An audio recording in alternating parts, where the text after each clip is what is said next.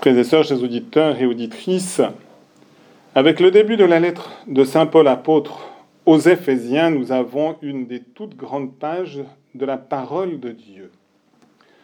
Ce n'est pas du reste sans raison qu'elle vient régulièrement dans le Fils de Vêpres.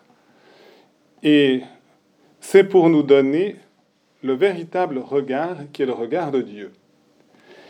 Et nous pouvons, et je vous recommande, d'aller lire l'homélie du pape François pour le 60e anniversaire du Concile Vatican II, pour la fête de Saint Jean XXIII, et qui nous invitait, toute l'Église, à porter sur le mystère de l'Église, et on peut dire sur le mystère que nous sommes aussi chacun comme membres de l'Église, non pas un regard sociologique, mais le regard même de Dieu. Et en effet, le regard de Dieu nous enveloppe de toutes parts et est un regard d'amour, de bienveillance.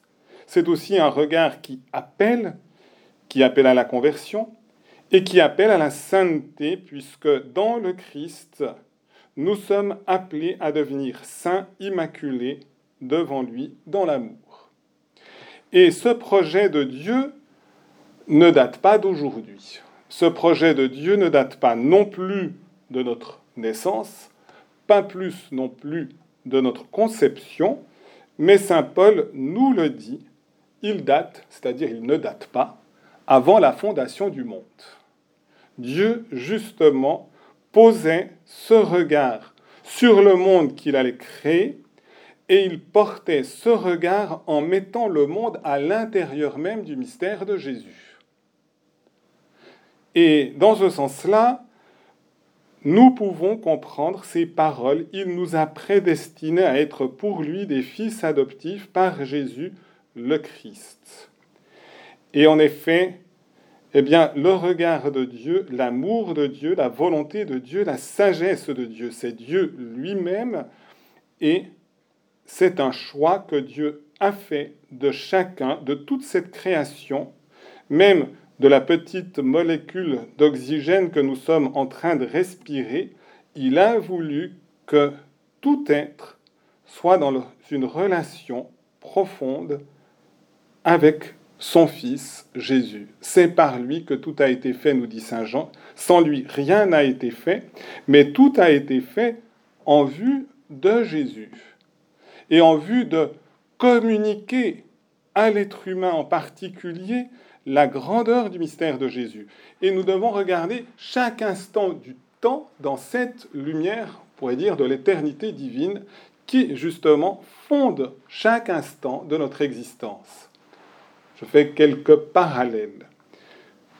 Nous fêtons aujourd'hui l'anniversaire de la dernière apparition de Notre-Dame de Fatima à ses trois enfants et qui aura un rayonnement aussi pour l'ensemble de l'histoire contemporaine, mais probablement encore pour la suite de l'histoire.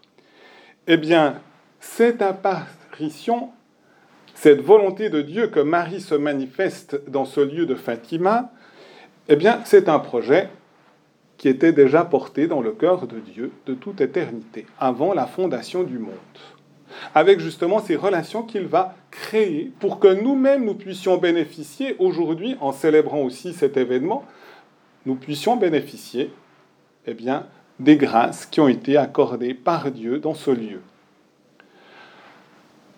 Il a voulu aussi qu'il y a trois ans précisément, dans le temps, mais un projet qu'il portait bien avant le temps, eh bien qu'il y ait la canonisation de plusieurs saints dont la première sainte de Suisse romande. Et ça doit être un stimulant pour nous de prendre un chemin de sainteté. Si l'une d'entre nous a pu être sainte, la sainteté nous est aussi ouverte. Nous ne devons pas nous-mêmes nous exclure de la sainteté. Mais nous devons délibérément choisir aussi ce chemin de sainteté. Nous célébrons aussi aujourd'hui, c'est un petit clin d'œil de communion avec le diocèse de Sion, la dédicace de la cathédrale de Sion. C'est une opportunité de prier pour son évêque, pour les prêtres et pour tous les diocésains du diocèse de Sion.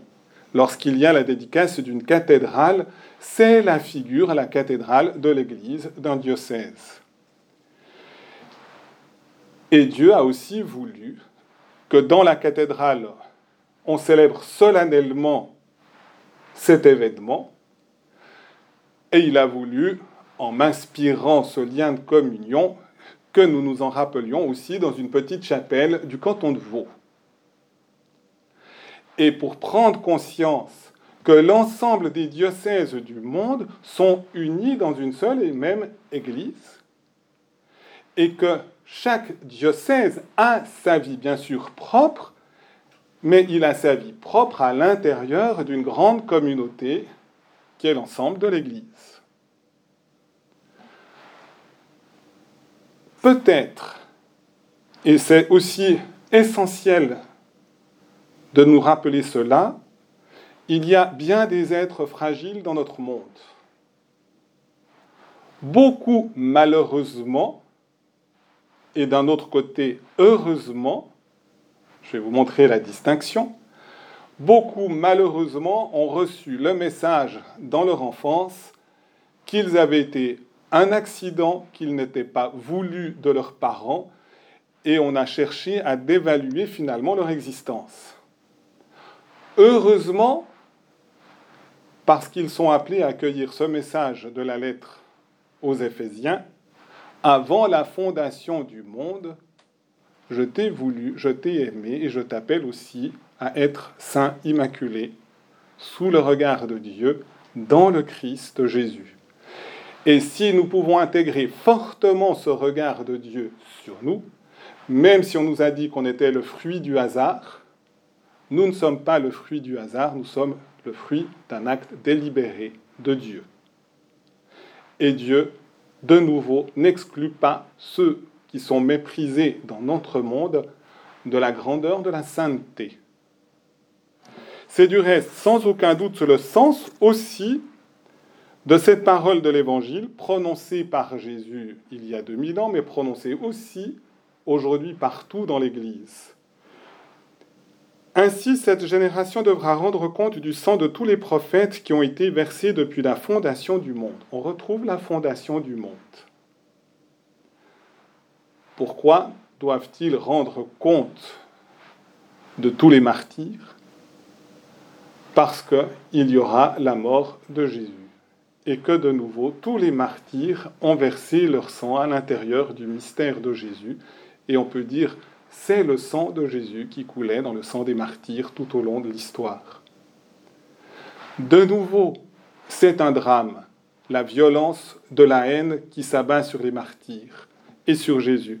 Mais de nouveau, dans le projet de Dieu, c'est la source de la sainteté. Le sang de Jésus nous purifie de nos péchés et c'est dans le sang de Jésus que nous pouvons prendre un chemin de bonheur, de sainteté, de lumière et d'amour. Amen.